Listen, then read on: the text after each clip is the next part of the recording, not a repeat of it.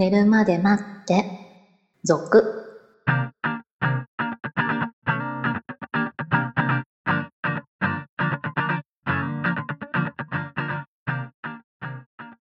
25時のピロートーク、こんばんは。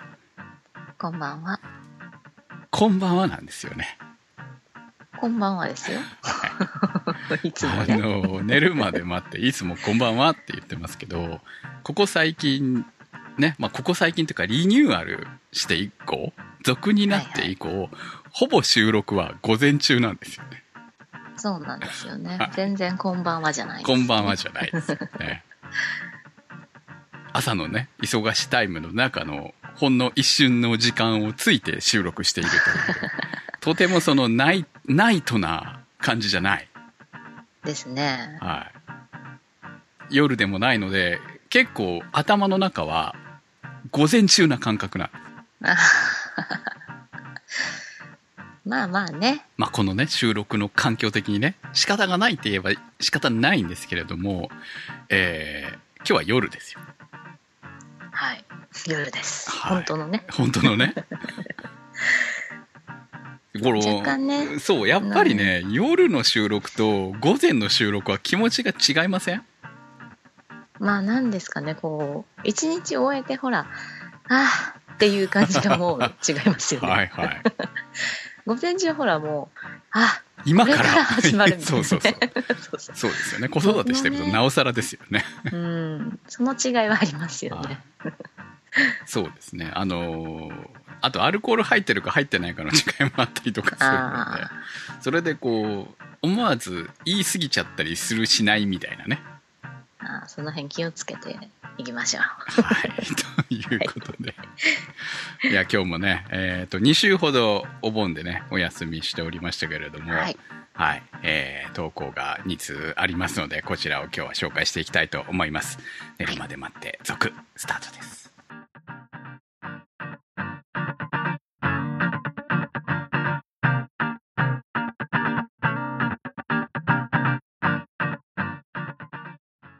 レタンさんからの質問です。先日奥様から最近エッチ後にあそこがかゆいと訴えがありました。梅雨や夏の暑さで汗をかいているとか、私は浮気、風俗を疑われてしまいました。しかし自分にも心当たりがなく困っていました。そんな折、某番組を見ていると、コンドームのゴムアレルギーの男性がインタビューに答えていました。そこでネットで調べると、天然ゴムを使用したラテックス製のゴムでアレルギーが出ることがあるとのことでした。ウレタン製に変えたところ、妻のかゆみが止まり、私はようやく疑いを晴らすことができました。花粉症と同じで突然発症するものなのでしょうか？病院に行った方がいいのでしょうか？経験豊富なシロさん、クムさん、こんなお悩み、悩まされた経験はありますか？ありましたら、どうやって解決したかも含めて教えてください。PS 大人の寝るまで待って購入しました。ゆかです。ありがとうございます。ありがとうございまはい、す。今でもね、ポツポツ売れてます。たまに入金されて気づくと、ね、あ、売れてるんだ。ありがとうございねちょっと恥ずかしいはい皆さんも買ってくださいね。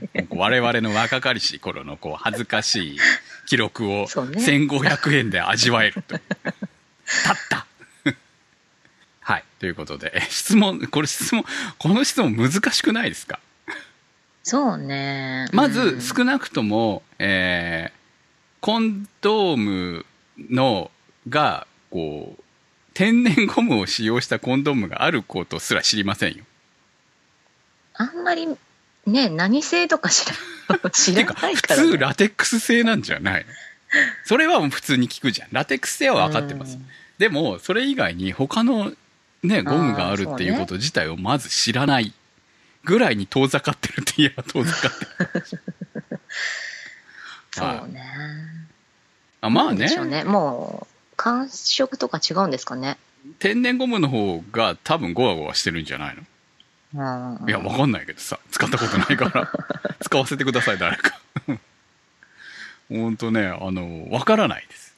普通に言うとラテックスの方が薄くできるよね。多分ね、イメージ的にはね。うんまあそういうのが売りなんじゃなうい、ん、だと思うんですけどね、0.0何ミリっていう感じでいけるでしょ、だから天然である以上そこまで薄くできないんじゃないの？はあどうなんですか、ね、検索しましょうかこういうことこそね。天然ゴムのコンドーム。はい。はい。ラテクス製ポリウレタン製あラテえでもラテックスにも天然ゴムがあるの？えどういうこと？えだから天然ゴムを使用したあラテッククスス製っていうのがあるってことなの、うんほうほうほうほうほう。でそれをウレタン製に変えたんでしょ？あなるほどね。うんうんうん。はいはい。あなるほど。天然ゴムだからアレルギーが出るんだ。逆に。あそのゴムアレルギーね。ムアレルギーが出るんだね。あ全然私勘違いしてます。天然の方が出るのかと思ってあ天然の方が出るんで正しいんだ。天然がラテックスなんだね。はいはいはいはい、うんうん。ああなるほどなるほど。そしてえー、ウレタン製かポリウレタン。あ普通にありますよ。だから0.02ミリとかあるんであんま変わんないじゃん。おー。なるほどね。でもそれ前から使ってたけどっていうことなんでしょそういうことでしょ、結局ね、うんうんうん。それはでもさ旦那の問題じゃなくて奥さんの問題なんじゃないの？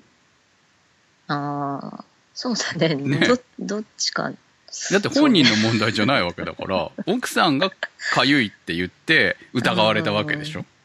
そうねうん。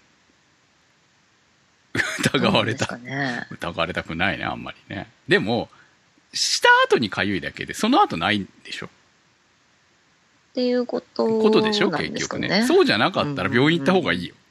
あまあね ずっとだったらね そうそう。だって、継続してたらね。こればっかりは、その過去の自分の中で、あの、どこで性病を移されてるか分かんないわけじゃん。ああそうね。だからこういうふうに悩んだことはないけど。私はありますよ、一回。女の子から、あの、病院に行ったら言われ、性病だったっていうふうに言われたっていうふうに言われて、行けと言われて、ええー、と思って私は行ったら、確かにその、病気でした。いや、病院に最初に行った時に、あの、先生から、いけないんじゃない？って言われて、で、それから1週間後にもう一回来てくれって言われて行ったら、いや、あったんだよねって、顕微鏡で見た時はないって言われたのに、その、もう終わりの時期みたいな、そんな感じだったんじゃないんですか。だからだいぶ前にかかってたみたいですよ、みたいなことを言われて、まあとりあえず抗生物質出してもらって、それで、まあ別に何の問題もなかったんですけれども、はいはいはいでも、その時やっぱり、じゃあどの段階でいつからってわからないじゃん。うんどの子なの？症状がなければねそうそう、症状なかったわけなんで。うんだから症状が出てれば、それは、その、あれってあれってなりますけれどうもん。症状が出てなければ気づかないよね、やっぱりね。そうね。だからでも突然突然 だからその件と今回関係ない。だろうから。そうそうだから ね。えでも、その、わからないよね、そればっかりはさ、その、お互いさ、童貞処女で付き合って、病気になるならないの問題じゃないわけじゃん。その女の子ね。そう。女の子にしても 男の子にしても過去に経験した女の子なり男の子なりのどこかがもらっていれば十分自分が移る可能性はあるわけだからね。うん。そうね。知らず知らず,、知らず知らずにね。本当に知らず知らずにね、うん、っていう可能性は十分あるので。まあだからコンドーム使いましょうっていうことではあるんだけど そのコンドームを使って痒くなるっていうね、そうね。はい、そこはねでももうほらそのまあねコンドームのせいだったのかもしれないけど、うん、一回病院は行ってもいいんじゃないの？そうそうそますけどね。うそう。もしかしたらね出るかもしれませんよ、うん。うん。あのまあ、ぜひね検査は簡単ですからね、本当にねそうそうそう。だから、まあ、行くことは悪くないことなんじゃないですか。ただ、それで、あの、出た時に、奥さんから疑われるのは自分ですよね。わかんない逆かもしれない わかんないよね。そそののね、結局、旦那しか知らないんなら、そうかもしれないけれども、その前に、付き合ったことが誰かとあったら、その人がもしかしたら持ってたとかいうことだってあり得るわけだからね。らそこは結局お互いのさ、ねえ、なすりつけ合いになりかねないじゃん。そうね。まあでも、ほら、しょうがないじゃない？それは。ね それをしょうがないと思えるぐらいお互い擦り切れりゃいいんですよ。そうじゃないですか？まあ、ねでもほら、結局また、しばらく時間が経ってまた発症した時にさ、疑いって怖くない？そうそう。疑いって怖くない？結局さそのお互いもう擦り切れてりゃさある程度あはいはいあじゃあ過去のどれかどっちか分かんない。いやもう本当に分かんないじゃん。はっきり言ってさ。そうそう、どっちかわかんどないんだか。っちか分からんない。そのね本当に自分はこの人しか知らないみたいなことだったらありえますよ。自分じゃないって宣言できると思うんだけど、うん。そうじゃない過去だったらその過去のどの子がどう持ってきてたかは分からないわけだからそれは男性だって女性だってどっちも言えるわけだからさ、その人が別にね遊んでなくったってその人が付き合ってた人が持っていれば移る可能性は十分あるわけですよね。そのまたまたまたって感じでさ。まあ、それは、まあ、そういう感じで話してさ、解決しようよ。まあ解決できる人はいいよ。でもほら自分は絶対ないって宣言しちゃわれた時にどうすんのっていうね。ああ、そういうことね。そういうことですよ結局。だって可能性はゼロじゃないよってあなたの過去の人の誰かがでもそんなこと言い出したらキリがないわけだししかも一歩間違えばそれはだいぶ問題になるわけでしょ結婚してるなおさら 私はしてないんだからあんたが浮気してるんでしょみたいな話になるわけでしょ、まあでもそしたらさ、奥さんも、まあとりあえず病院行って、うん結果がどうであれ、違うこと伝えりゃいいじゃん。それは奥さんがね奥さんが伝える分にはいいけど奥さんがそれは私はやってないのにあんたがみたいになった時にこれは大問題になりますよっていう話ですよまあね、あの、一緒に病院行くわけじゃないんだからさ、二人とも別々に行きなさい。ね、はい。はい。